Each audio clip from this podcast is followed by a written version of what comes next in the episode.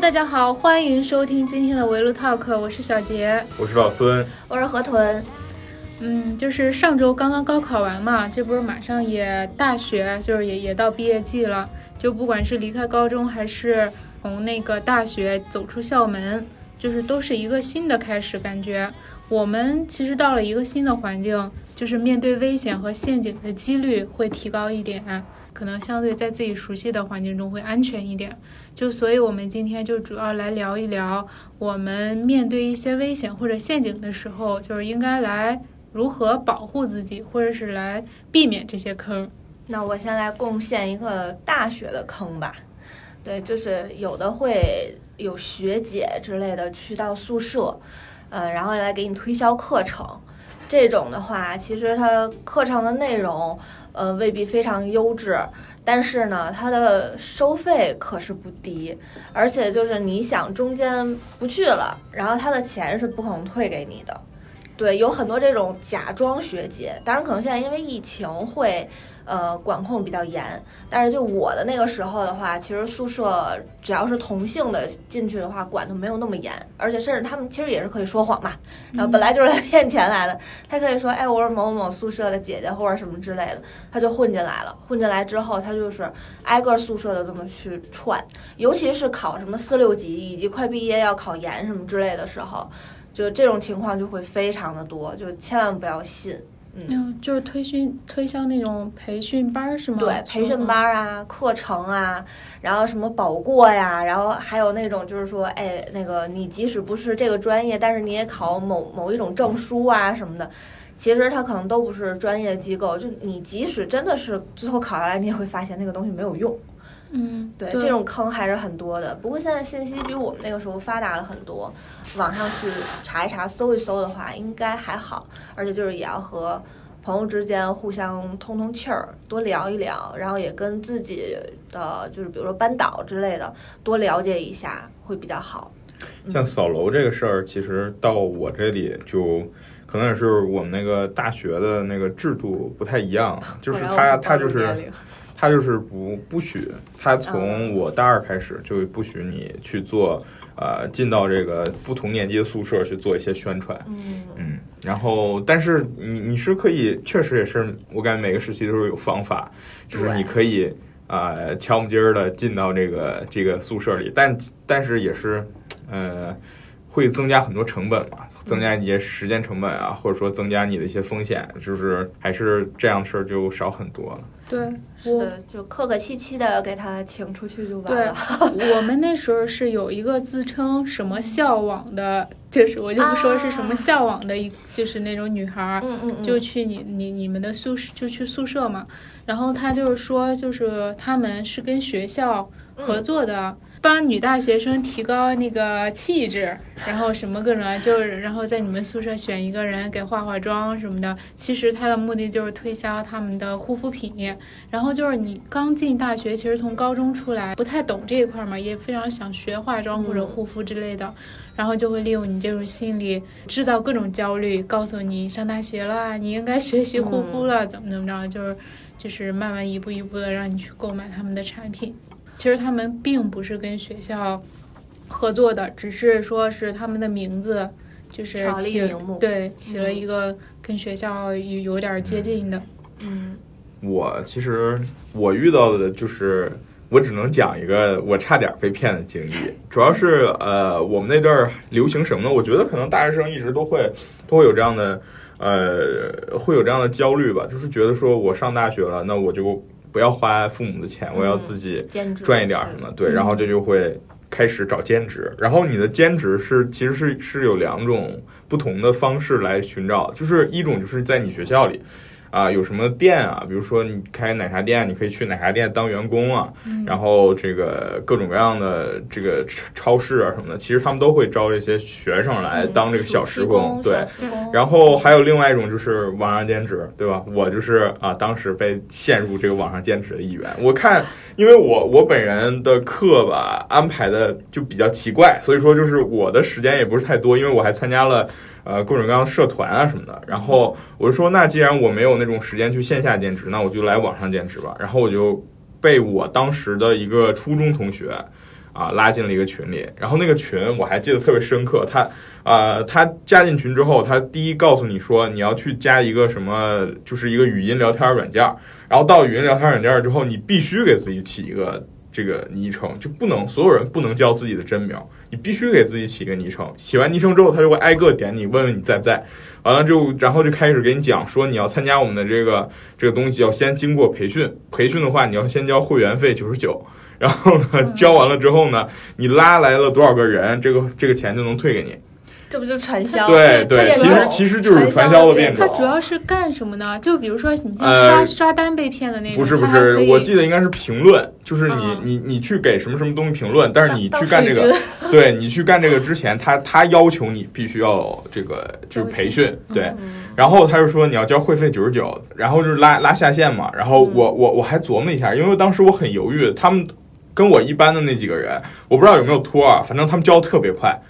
一下就全交完了，然后就剩我，他就疯狂在那个语音频道里喊我，喊我自己自己给自己起那个昵称，然后我就在那儿犹豫，我说我到底要不要那什么？因为九十九块钱对我来讲就是。对当时来讲啊，但肯定是因为这个钱不太够花，所以才去找兼职。对，就当时来讲，九十九块钱，我觉得还是一笔巨款。我说那吃食堂也能吃一周呢。我我考虑再三，我说我不我我不干了。你要我这九十九块钱，我我钱没挣着，你让我先花钱，那我不干了。然后我记得我那个初中同学还来问我一嘴，就你现在还还在干吗什么的。然后我就跟他说说我早我就不干了。然后他他也就我们俩就没再讨论这个事儿了。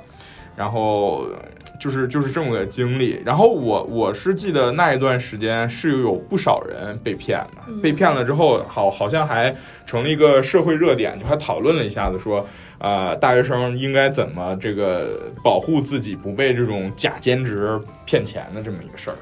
我觉得刚才老孙的有一个想法特别的对，能能保护你不不太容易上当受骗吧？就是说这类的兼职，我是我的目的是来赚钱的。然后你竟然需要我先交什么押金、培训费、各种名目的费用，呃，基本上这种都不太靠谱，都有问题。对，但凡对方找你要钱，这事儿就不能干了。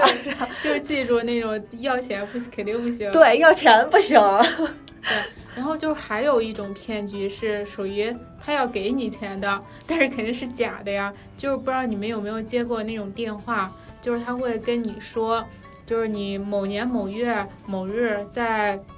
某宝上或者是其他平台上买过一件什么衣服，退邮费是吧？然后不是，就是这个衣服是有甲醛或者是有什么质量问题，我们对，我们就是说这个店要急召回，并且赔你两倍或者是三倍的那个钱。然后就是有些人可能就会跟着他那个为了退款嘛，跟着他那个操作，就慢慢一步一步的就会把你的卡里的钱都会给划走。对，但这种的话，老年人出现的状况也是非常的多。对对，就我还接到过这种电话，然后他说的很清晰，他知道你什么时候买过什么样的衣服，嗯然后然后我就跟他说没事，我就爱穿假货的衣服。对，因为那会儿就是已经知道这种是骗子了。关键是淘宝它会有那个正规的退款渠道，它不可能说让你的银行卡号给你退款。如果说他要召回的话，这这个肯定会。通过淘宝这个来退回你这个原路径的东西嘛？因为淘宝好像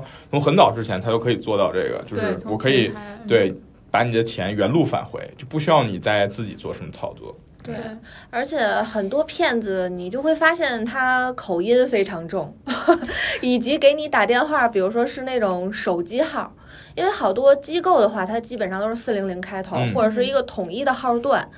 他如果是一个手机号，再加上口音重的话，嗯，十有八九也是个骗子。但是其实现在骗骗子已经。这个技术他们已经进化了，嗯，就是他们会买那种虚拟号码，就是那种产生的那个软件什么，他拨过来就是一个你看起来很像机构号的电话号码，但是其实口音还是会暴露啊，因为他们基本上这个没经过正正经的这种培训，人工培训，而且现在大部分的这种正规机构啊，AI，他们对他们拨一些骚扰电话的时候，使用的是人工 AI，人工多少钱，AI 多少钱？对，然后这个这个 AI 呢，它是你问他，他会成。承认自己是 AI 的，这个是大家可以，嗯，可以可以这个这个这个分辨一下的。对，你而且你能听出来，他他的那个说话一顿一顿很死板，就是已经设计好的那个语音段嘛。你不像真人接电话的话，他会给你一个很及时的反应，他这个还还会给你个两秒钟的这个间隔期，然后才会跟你承认，还是被您听出来了，对我就是 AI。嗯，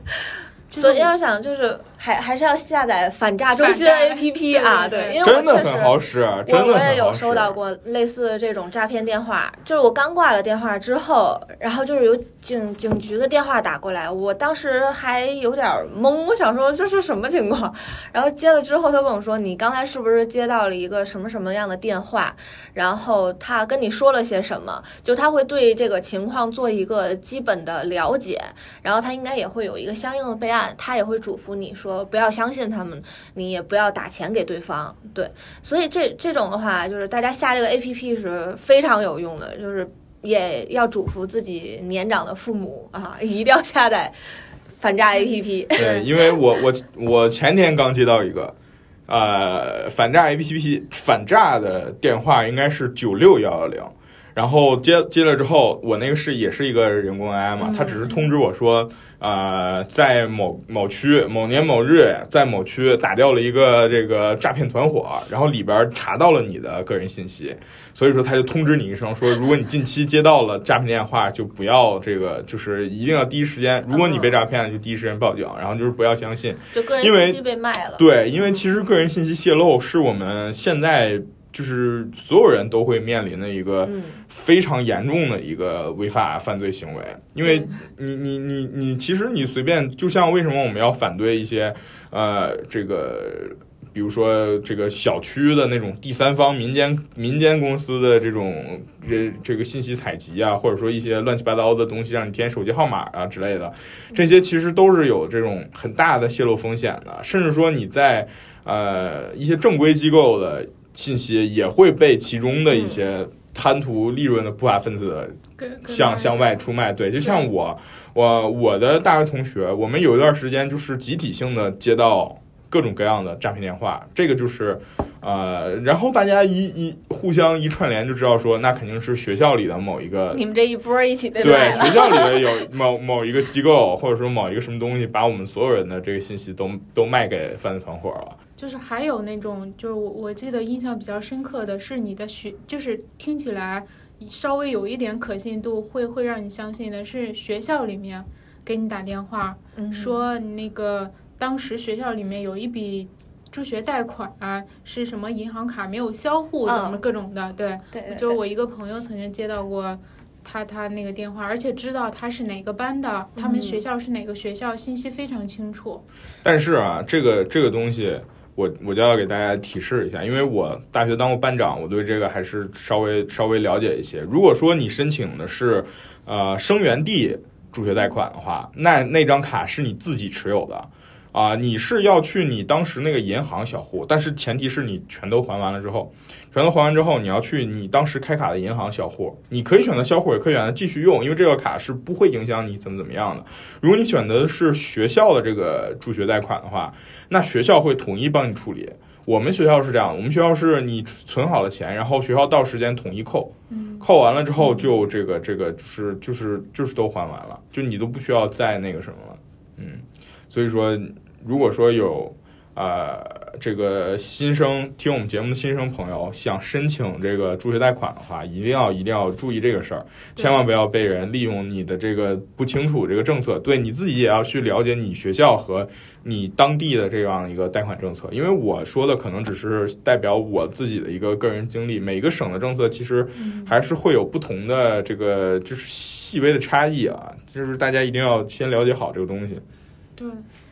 就是总结一下，就是天上没有掉馅饼的事儿，对，然后就是所以不要贪图一些就是说高高回报啊什么的，就不太可能。其实你像你一个学校的学生或者是什么，在家里做个兼职就能一单给你返一个几十块钱，月收入上万，就这个想想都不太可能。就是这种通过合理的途径的话，对，可能你最值钱的就是你的身份证号。所以一定要保护好，因为很多不法分子会利用这个去，比如说去利滚利的去借网贷，之类的东西，结果你莫名其妙可能就背了一身的贷款，实际上就是因为你的这个个人信息被泄露的非常的完整，被不法分子就盯上了。其实就有有什么事儿，还是多跟自己的朋友、老师或者是父母要商量一下，就不要自己自己做决定。在遇到这种情况的时候，就大家毕业以后呢，就还会面临到的一个比较麻烦的问题，就是租房。对，我觉得咱三个人应该都会遇到各种各样的坑。对，我我觉得可能基本上就是出来租房的，都多多少少会遇到一点儿。嗯，就。嗯，反正我我被坑过一次，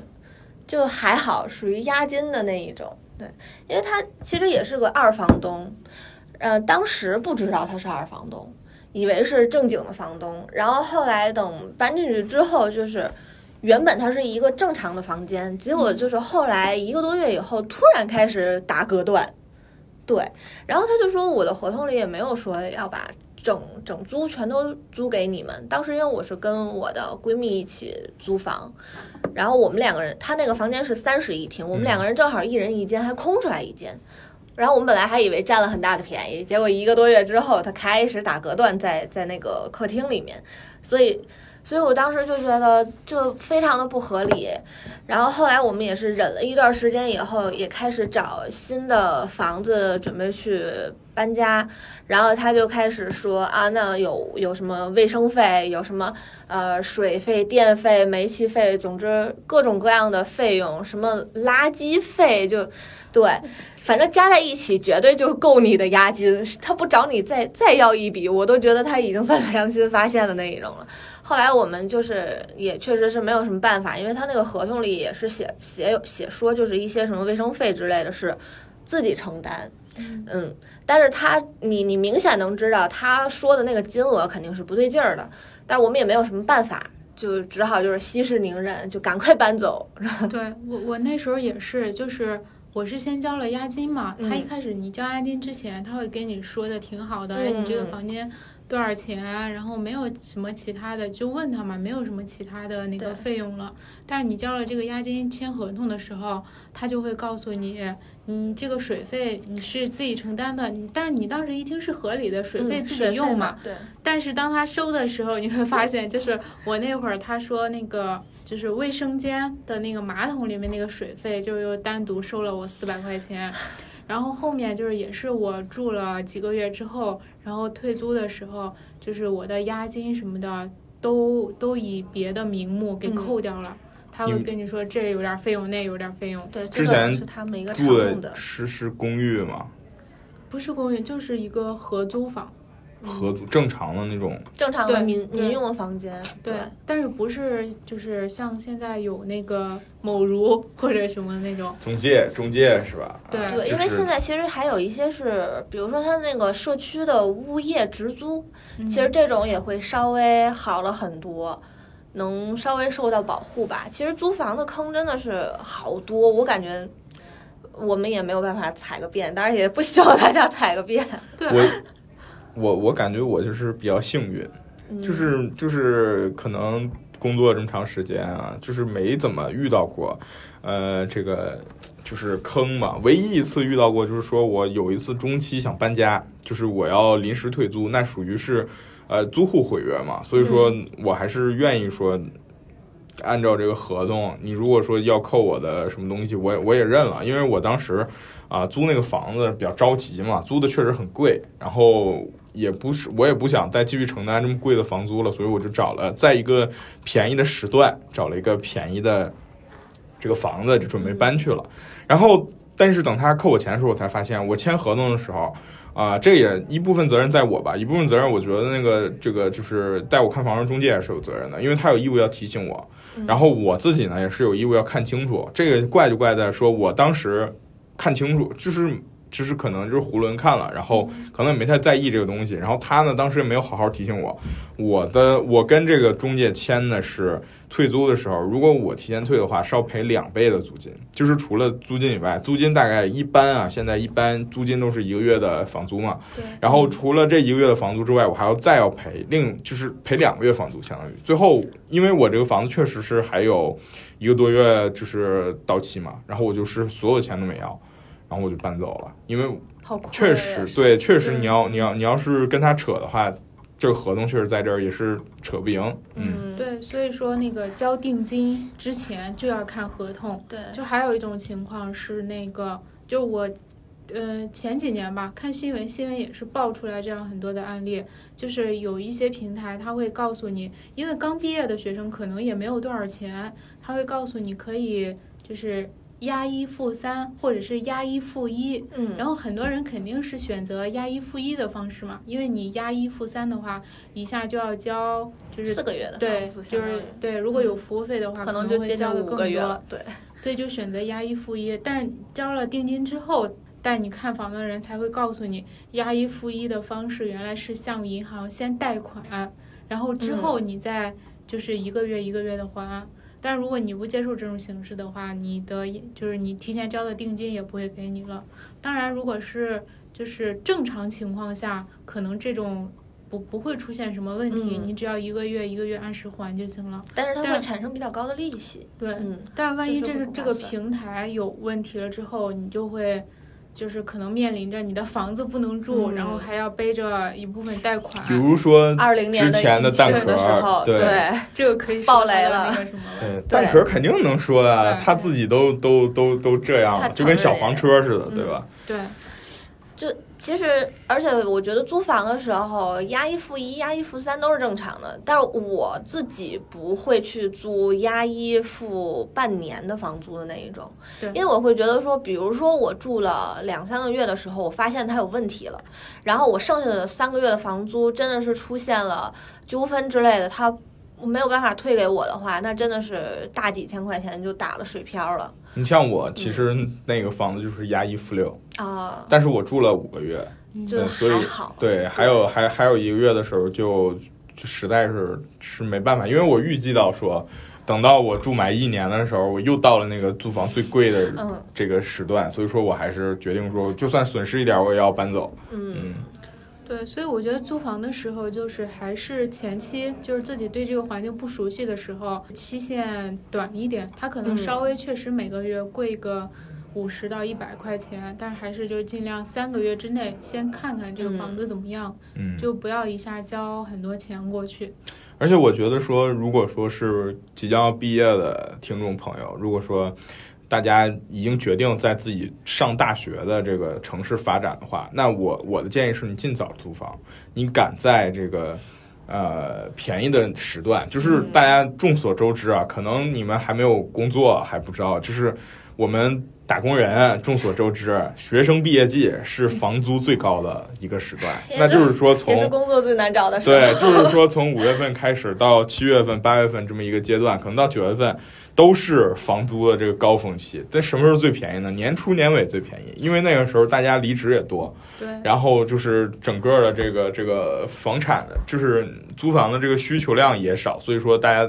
所有的这个房东他会适当的降价来促进这个让房子快点租出去嘛。那如果说你你已经做好规划了，尤其是比如说明年才毕业的这种，你就可以想好一个时间段，比如说我。你看我大四，一般大四下半学期除了答辩就没有什么其他的事儿了，对吧？那如果说我大四下半年我就已经决定上班了，然后这个，那我其实可以在二月份、三月份返校的时候，你就可以去把这个房子定下来，因为那个时候还很便宜。然后定下来之后呢，你就再再再按部就班的，你去上班也好啊，你去这个怎么样也好，其实都好啊，总比你毕业了之后再找房子找一个又贵然后条件又不好的好很多。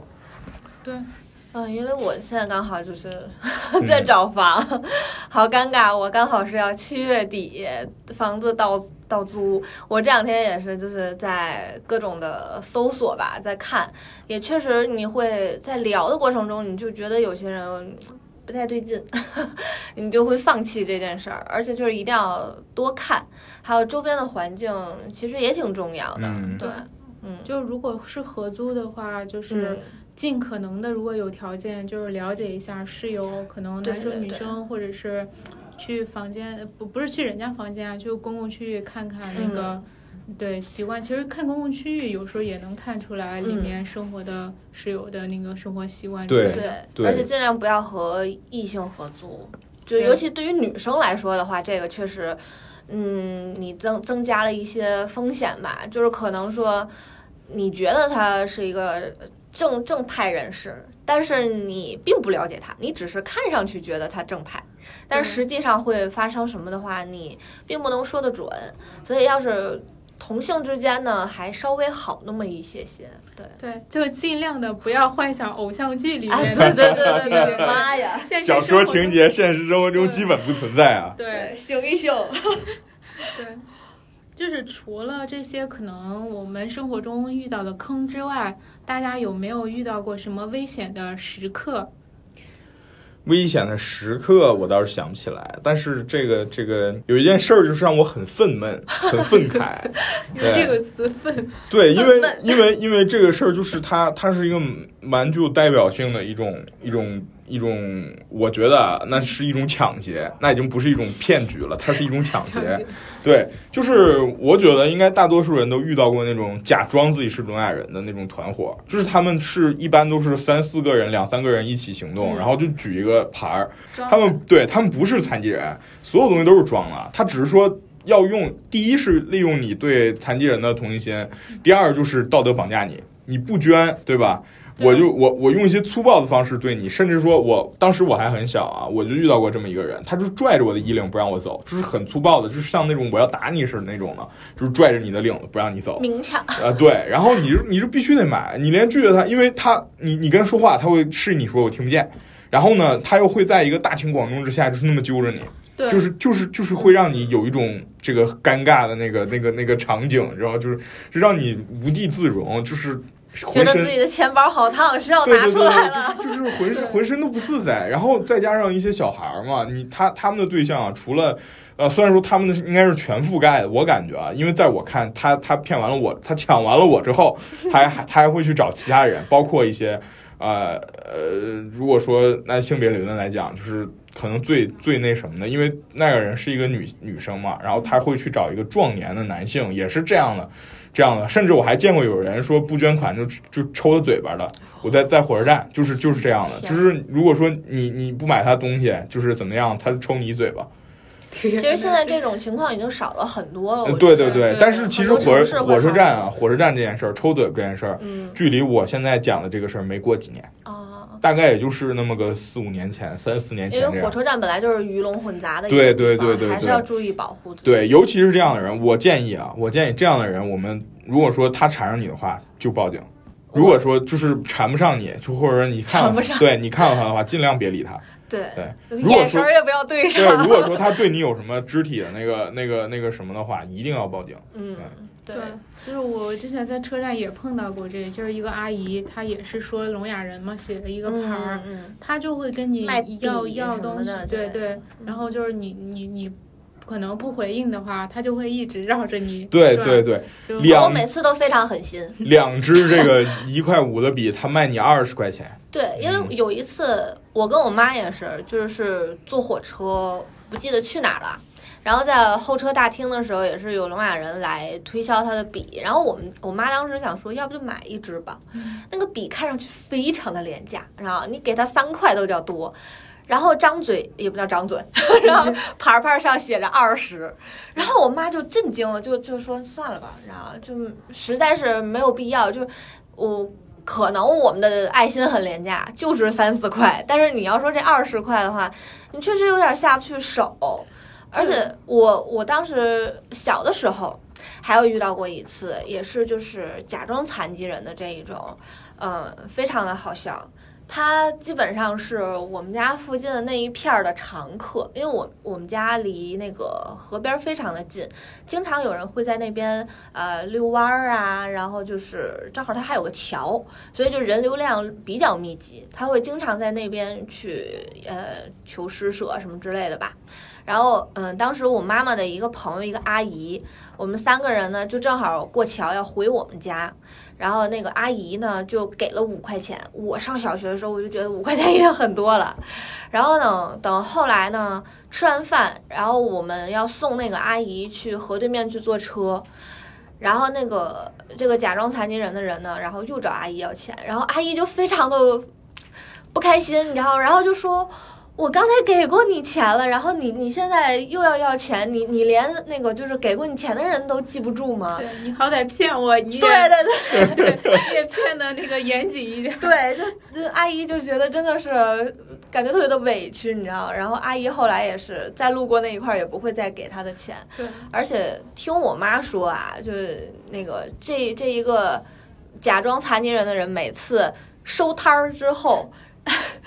人家是开着车到郊区的小别墅的，然后就他就靠这一个营生，人家就攒下了自己的基业。对，但是我不知道这是不是一个真事儿啊，但是确实在我们家那一片儿，大家都知道这么一个情况。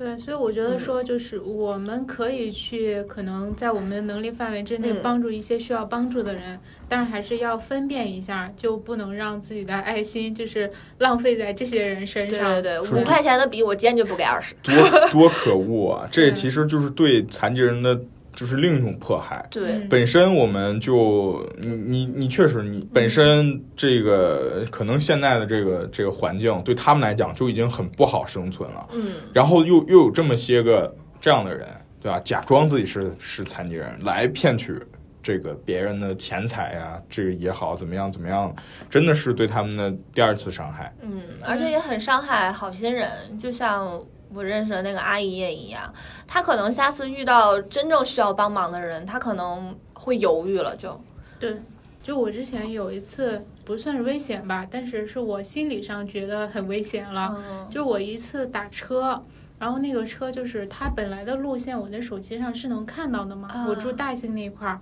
然后当时住的比较偏僻，但是后来他就走到一个。巨偏僻的地方，就真的是连路灯都没有，黑灯瞎火。哇！当时我就觉得，我说这个师傅这个路线是不是不太对？然后那个师傅就，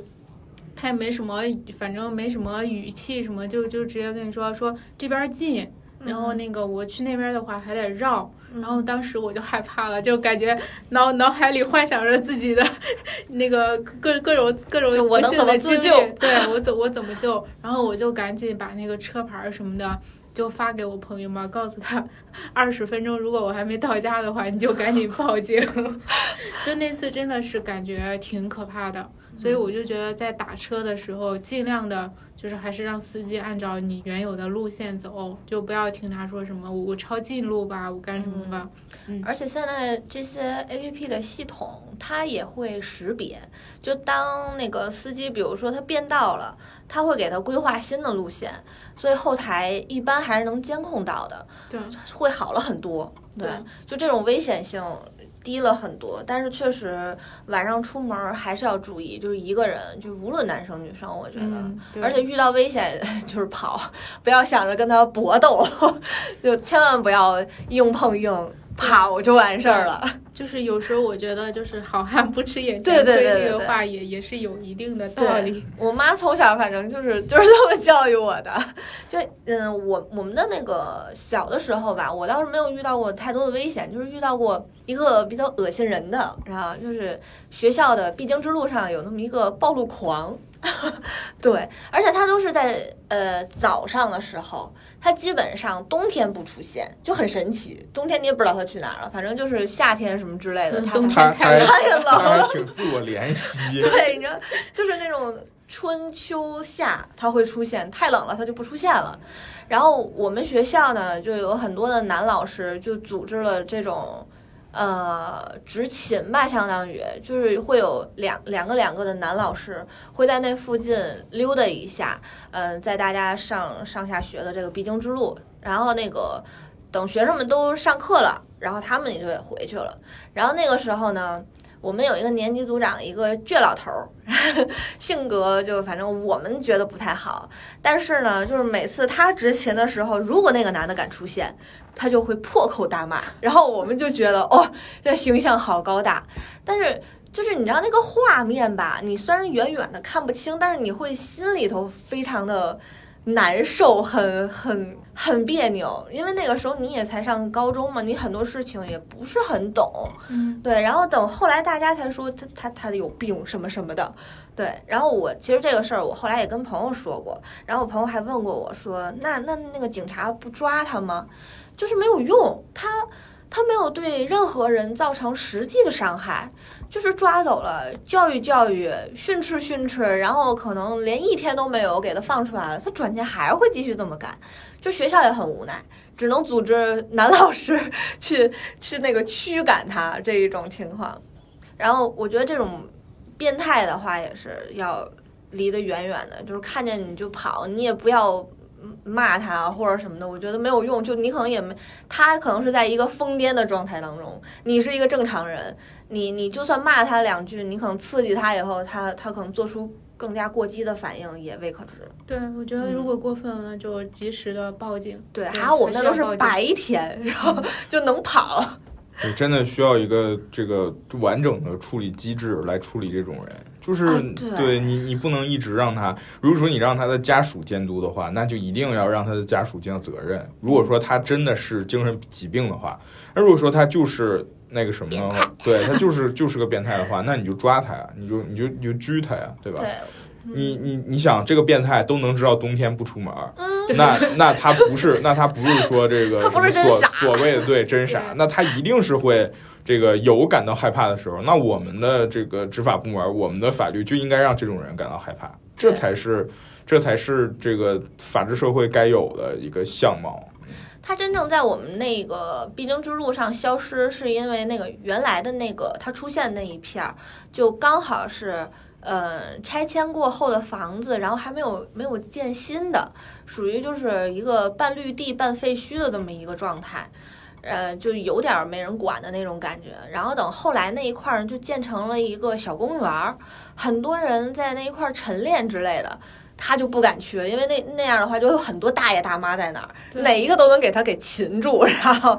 这，所以就后来我们学校也是松了一口气。所以你说这样人多坏呀？他就是很坏，他就是他就是这个。欺负比他觉得对对对，他他就是挥刀向更弱者嘛。对，这种还是他还是有选择的，就是知道评估一下哪儿对他的危险性比较小。对，你想他都怕冷，冬天都不出来，真是绝了。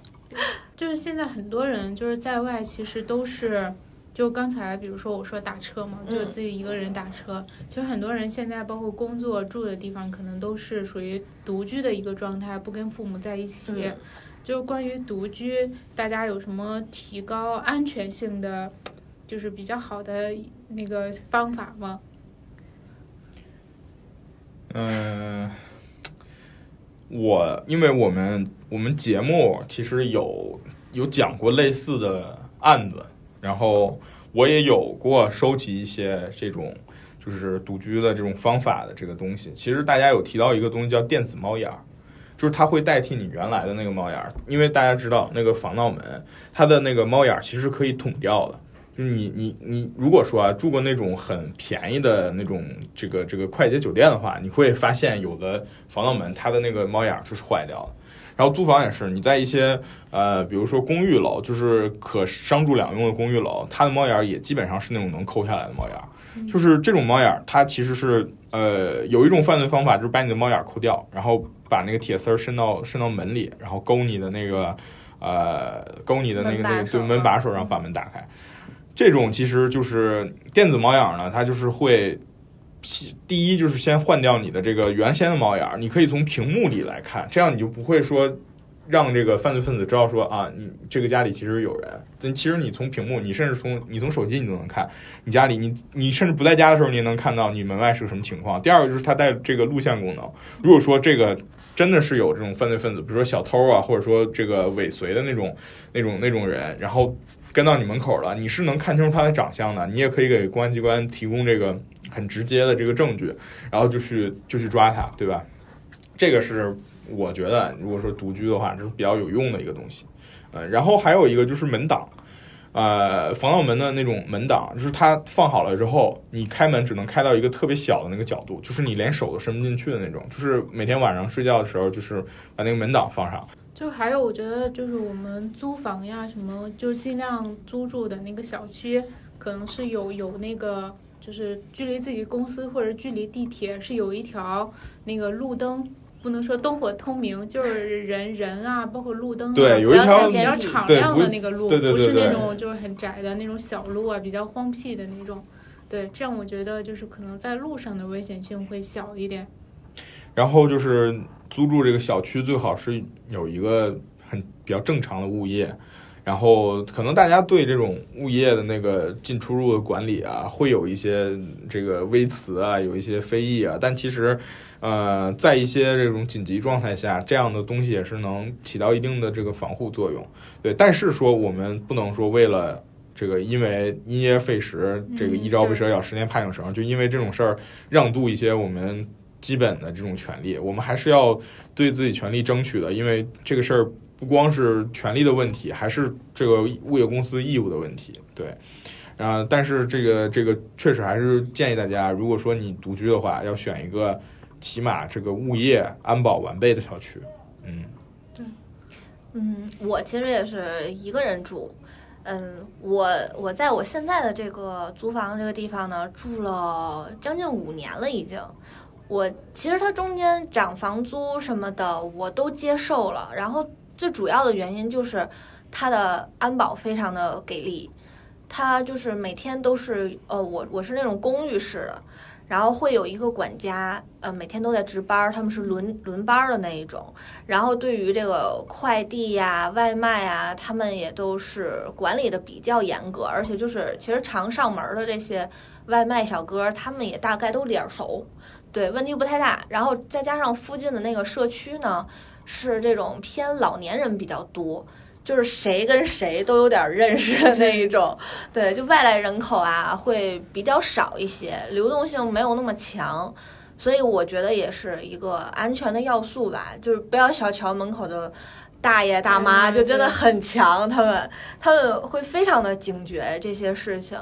就我现在在重新找房子，其实我心里有一点点。嗯，抗拒的原因也在这里，就是我我非常不舍得我这个 这个公寓，但是它房租涨得太狠了，我没有办法。对，就还有就是可能打车呀，或者是独行路上啊，对，就是还是以那个比较大的正规的平台为主，就不要坐路上那个可能你不知道是谁就拦着你，对，别别坐黑车，对，而且我基本上不拼车。就除非真的是打不到车了，太难了，然后我才会拼车。平时我都不拼车，而且我会坐在后面后面一排，就跑的时候还要跑。对，然后还得脑内模拟，如果出现事情，我应该怎样怎样。我觉得好像很大多数女生吧，可能会比较容易有这样一个心心态。然后男生的话，可能也是也会有一一部分人是这样，因为毕竟那个你有绝对力量的这些人士是少数的。对，就是说到这儿，就是之前不是也有一个电影《门锁》也在讨论女性独居啊或者什么这个问题，然后刚才也说到，可能男性是不是相对这一方面会好一点？就老师你在租房的时候，就是会会会就是比较偏重的考虑到这个安全问题吗？嗯，像我来说肯定是是不会的，因为我们确实是 绝对力量。对，也也不能这么说吧，因为我们确实是存在一个这样的问题，就是就像我们这个我们录这期的时候，其实距离唐山打人事件才过去两天。嗯，对，其实其实就是就是有这么一个问题，就像刚才我说的，我们讨论那个变态的时候说到。这个犯他的犯罪分子，犯罪分子很狡猾的，有那种亡命的暴徒其实很少的，他敢于去挑战那些，就是什么都什么时候什么都不在乎，就像。呃，可能大家都比较知道什么白宝山啊，这种这种悍匪啊，是是在在这种这个几率是很小的，就什么都不在。甚至说，你看像美国那个枪击案，他也是跑到小学的学校里去打那些小孩子，无还手对，就像就这样刚才的这个这个说的这个变态，他也是跑到学校里去对那些这个这个没有没有办法保护自己的学生去那个什么。你像就真的很少有。呃，针对男性的这种犯罪其实很少很少的。你像，其实都很很多年了，大概是呃，自从我开始也也没有很多年，就是自从我开始做这个悬疑类的这个节目开始，我关注的社会新闻，受害者百分之八十是女性，百分之九十是女性。包括去年发生的这个尾随杀人，然后装到那个行李箱里拉走的那个案子，对吧？然后包括前几天。除了唐人打人，还有上海的金山的砍人，对吧？这些这些其实都是男性对于女性的，就是犯罪犯罪分子是男性，受害者是女性。我们不是说没有这种犯罪的人男性，然后受害者是男性的案件，但是说这样的案件其实太少少太多了，太少。女性更容易被盯。对对对对对，所以说，嗯。男性的安全性确实是更高，但这不是一个好的现象。我们追求的社会应该是每个人，我们我们首先是要把人当成人看，才最后下面才是男人和女人。我们追求的应该是一个所有人都安全的社会，我们不应该追求一个啊男性比女性安全一些的社会。嗯，因为这样确实是，它它就是一个这样的，其实就是一个滋生犯罪的土壤。你不能让这样的这样的这个这个情况再延续了。对，因为像唐山的这个事情出来以后，我妈就跟我说，晚上不要瞎出去晃。其实每次有类似的社会案件的时候，家里人都会这样嘱咐。对，我就是觉得说吧，我我就是出个门儿，我也没干啥。甚至有可能我就是出去，比如说夜跑也好，或者说周围去买个水、买个零食之类的，其实还是有几率被坏人盯上的。可能就是因为周边的社区还算相对安全，但是如果是一些比如说三四线城市、县城，呃，一些一些人，他他出门的时候，他他肯定就会更加的担忧，他会比咱在就是这种大城市里的人，可能那个安全感会更低一些。但我们不能因为就是都都安全感第一就真的不出门儿，对，这不是一个社会应该有的一个样子。对啊，我们不能把我们该该有的权利让渡让渡给这些坏人。对，因为外面都是坏人，所以我不出门。对，应该 应该让他们害怕我们，应该让他们害怕法律的这个惩罚，而不是说我们因为害怕受害，所以说这个收缩自己的活动范围，这个是不对的。嗯，对。就还有就是，大家如果真是遇到。不好的事情，一是要跑，二是要遇到别人发生就是类似的这种事件的话，帮忙报个警也可以。对，就是你不用非得伸手。对，在保护自己的前提下，可以就是就是把这个信息可能赶紧报警，传递给更多的人。对对，因为像唐山的这个案件的话，就是你你在他那一种暴怒又是人很多的一个情况下，其实一两个人上去拉也拉不住。没有用，你就报警就可以。对，感觉这一期说了很多不好的事儿，也不是，我们就是帮着大家去避一避雷，避一避坑。就当然社会当中会有很多的好人，你就像唐山这个是也一样，是有人报警，对，而且也有想要出来拉架的。对，我们就是要鼓励一下这样的人。可能你出来拉架，我们不是那么鼓励哈，你就你报警，我们还是非常鼓励的。对，就所以说大家可能在。刚刚进入社会，特别是以前都在学校里面，没有经历过那么多的事儿，因为学校可能它还是处于一个不不管是大学还是怎么样半封闭的一个状态吧。对，然后可能进入社会之后，就是完全的这样一个不封闭的这种一种状态，所以还是要提高警惕，然后有对有这种安全意识。嗯嗯，就哪怕真的是，比如说遇到抢钱的。